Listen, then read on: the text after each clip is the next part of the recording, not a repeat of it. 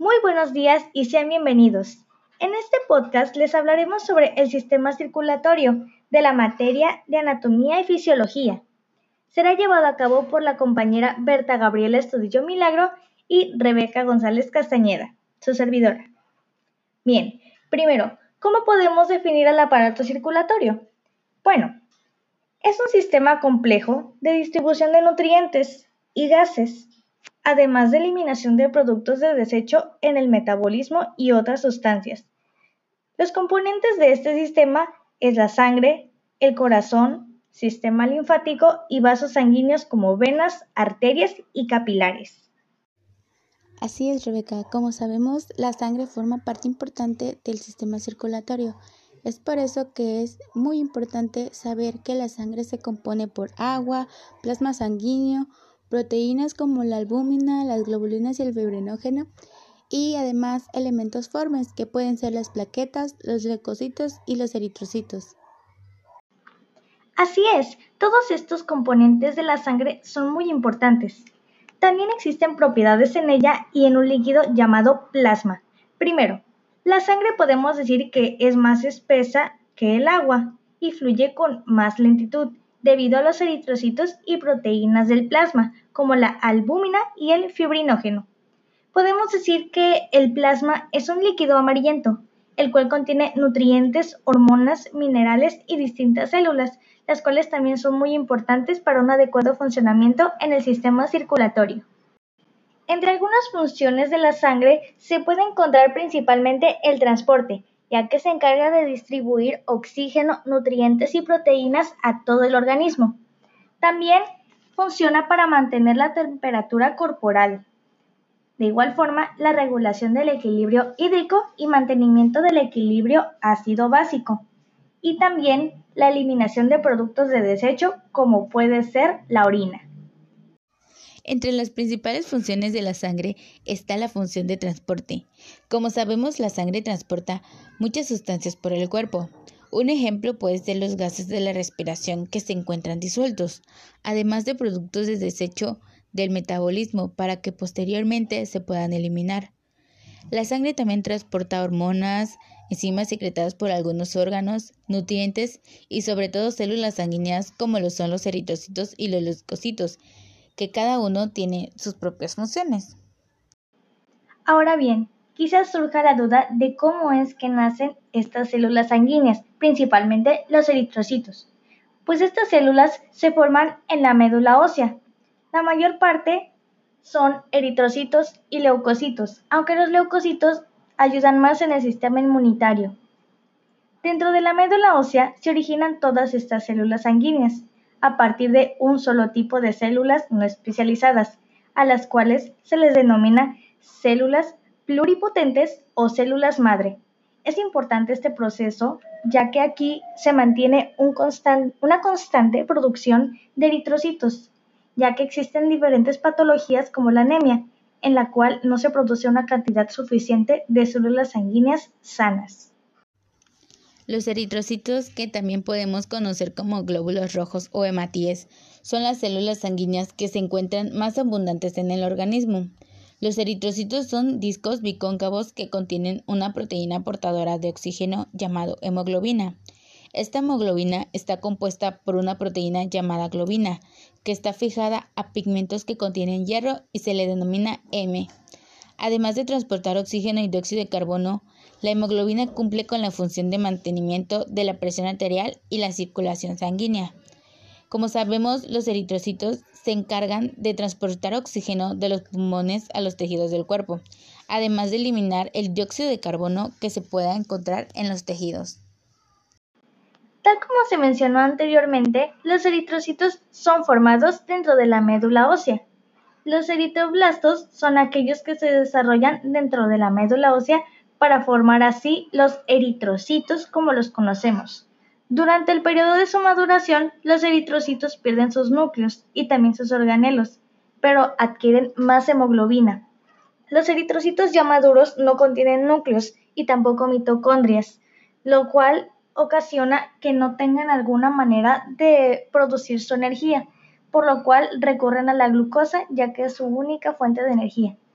Tienen un tiempo de vida de aproximadamente 120 días. Otro tipo de célula muy importante y muy presente en el sistema circulatorio son los leucocitos, los cuales también se les conoce como glóbulos blancos. Estos, a diferencia de los eritrocitos, sí poseen un núcleo y tienen la capacidad de producir un suministro continuo de energía. Su tiempo de vida puede variar de unos cuantos días o varios años. Se dividen en dos principales grupos con divisiones. El primer grupo son los granulocitos, los cuales contienen gránulos en el citoplasma, y se dividen en neutrófilos, eosinófilos y basófilos. El segundo grupo son los agranulocitos, los cuales contienen pocos gránulos en el citoplasma y se subdividen en monocitos y linfocitos. Ya que terminamos de hablar sobre los leucocitos, podemos empezar a hablar sobre las plaquetas, que son pequeñas células formadas por un poco de citoplasma y rodeadas por una membrana plasmática. Su diámetro es aproximadamente 2 a 4 micras. En la superficie de las plaquetas podemos encontrar proteínas y glucoproteínas que le permiten adherirse a otras proteínas. Las plaquetas cumplen una función crucial cuando hay pérdida de sangre, ya que forman tapones plaquetarios que sellan los orificios y liberan químicos que ayudan a la coagulación de la sangre. Ahora bien, pasaremos a la hemostasis, la cual es una secuencia de respuestas que detienen la pérdida de sangre y pueden evitar hemorragias en pequeños vasos sanguíneos.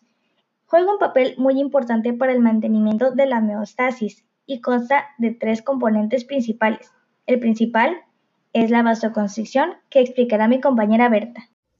La vasoconstricción es el resultado de la contracción del músculo liso que podemos encontrar en las paredes de los vasos. A esta reacción la podemos conocer como espasmo vascular. La constricción bloquea pequeños vasos sanguíneos, con lo que impide que la sangre fluya por ellos. Además, el sistema nervioso simpático interviene en este proceso, su acción consiste en causar la vasoconstricción que restringe la circulación sanguínea durante varios minutos y se puede prolongar hasta horas.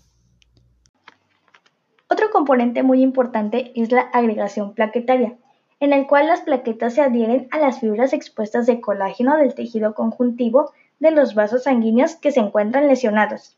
En este proceso, las plaquetas liberan adenosindifosfato y otras sustancias químicas, que causan que otras plaquetas del área se agreguen a ellas o se peguen, para formar un tapón plaquetario y evitar que se siga perdiendo sangre. Y bueno, por último tenemos a la coagulación, que es un proceso importante para mantener la hemostasis. Eh, esto va a ocurrir cuando la lesión de un vaso es tan extensa que ni la agregación plaquetaria ni la vasoconstricción van a lograr detener la hemorragia que se presente. Entonces es cuando se pone en marcha el complicado proceso de la coagulación. Claro, con ayuda de factores de coagulación, que son un grupo de proteínas fundamentales para la formación de los coágulos. Casi todos estos factores son sintetizados en el hígado, pero algunos se pueden adquirir mediante la dieta. También existen los grupos sanguíneos, los eritrocitos son los que se encargan de definir a qué grupo de sangre pertenecerá cada persona. Para definir el grupo sanguíneo existe un sistema llamado ABU. Otro factor importante es el factor Resos o RH. Todos los grupos sanguíneos pueden tener este factor, pero no todas las personas tienen el factor RH en los eritrocitos. A las que sí lo poseen se les llama RH positivos, pero a las que no se les denomina RH negativos. Como mencionamos al principio, los vasos sanguíneos forman parte importante del sistema nervioso. Los vasos sanguíneos forman un sistema de tuberías en donde circula la sangre. Los podemos encontrar en cinco divisiones, pero en este momento solo hablaremos de las venas, las arterias y los capilares. Bueno, los capilares son los vasos sanguíneos más pequeños y delgados sirven como puente entre arterias y venas y solo tienen una célula de espesor, además de que forman parte del aparato microcirculatorio. Bueno, como sabemos, las arterias transportan sangre desde el corazón hasta la periferia corporal o los pulmones, mientras que las venas llevan la sangre de regreso al corazón ya que la transportan desde la periferia corporal al corazón. Eh, su estructura está formada por una túnica interna o íntima que está formada por células endoteliales y tejidos elásticos, por la túnica media que tiene fibras elásticas y músculo liso, y la túnica externa que tiene fibras de colágeno y tejido conectivo. Otro tema muy importante que se debe abarcar es la presión arterial, la cual es la fuerza que ejerce la sangre en las paredes de los vasos sanguíneos. Existen tres factores muy importantes que afectan a la presión arterial. Una de ellas es la regulación neuronal a través del sistema nervioso autónomo. Otro factor es la regulación hormonal a través de la adrenalina, noradrenalina, renina y otras. Y por último, la autorregulación a través del sistema renina-angiotensina. Así es, Rebeca. Pero también debemos mencionar que existen factores fisiológicos que regulan la presión arterial. Entre ellos puede estar el gasto cardíaco, el volumen circulante, la resistencia periférica, la viscosidad sanguínea y la presión hidrostática. El control de la presión arterial también es importante. La presión arterial debe mantenerse en un cierto nivel. La presión es mantenida por receptores que están situados en el largo de la aorta y el seno carotideo. Estos son sensibles a los cambios de presión dentro del vaso sanguíneo. También están los quimioreceptores, que están situados en los cuerpos carotideo y aórtico. Además, las hormonas circulantes, que pueden ser la vasopresina y el péptido natriurético auricular. También está el sistema renina-angiotensina, ya que ayuda a mantener la presión arterial a través de su efecto sobre la vasoconstricción. Y por último tenemos el hipotálamo, que reacciona a estímulos como puede ser la emoción, el dolor o la ira. Otro sistema muy importante que se debe mencionar es el sistema linfático, ya que forma parte muy importante del sistema circulatorio. Se encarga de transportar la linfa al igual que ayuda al sistema inmunitario en la destrucción de patógenos y la filtración de productos de desecho. También se encarga de eliminar excesos de líquido, desechos, detritos, células sanguíneas muertas, patógenos, células cancerosas y toxinas. También se encarga de suministrar oxígeno y hormonas de la sangre a las células. Como menciona mi compañera Rebeca, el sistema linfático tiene diversas funciones y diversos componentes. Entre ellos está la linfa, que es un líquido clarito que tiene una composición similar a la del plasma. El cuerpo humano contiene de 1 a 2 litros de linfa. Además, la linfa puede contener linfocitos y macrófagos. Por otra parte, están los ganglios linfáticos, que se ubican a lo largo de los vasos linfáticos. Los podemos encontrar normalmente en el cuello, en la axila, en el tórax, en el abdomen y las ingles, y se encuentran en menor concentración en los codos y en las rodillas. Los ganglios linfáticos están formados por una cápsula fibrosa externa con proyecciones al interior del ganglio que forman trabéculas, dividiendo el ganglio en compartimentos. Por último, tenemos a los vasos linfáticos. Su pared está compuesta por una sola capa de células endoteliales. Los vasos linfáticos más largos tienen válvulas que, que hacen posible el flujo de la linfa. Los vasos también forman los conductos linfáticos y torácico, que luego se vacían en las venas subclavias. Todos estos componentes del sistema linfático me parece que son muy importantes.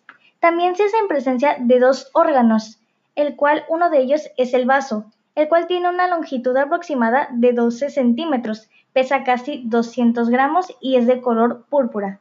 Se encuentra rodeado por una cápsula de tejido conjuntivo y tiene dos trabéculas que lo divide en dos secciones para filtrar la sangre y almacenarla.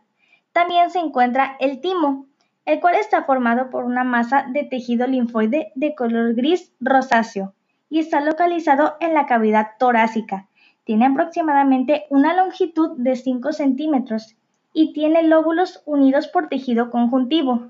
Los linfocitos T maduros migran a esta glándula y de aquí pasan a la circulación sanguínea. Y bueno, oyentes, esto es todo. Les agradecemos por poner atención a lo que es el sistema circulatorio. Además, queremos reiterar las gracias por haber elegido escuchar nuestro podcast. Esperamos que en algún momento les sirva toda la información dada. Gracias.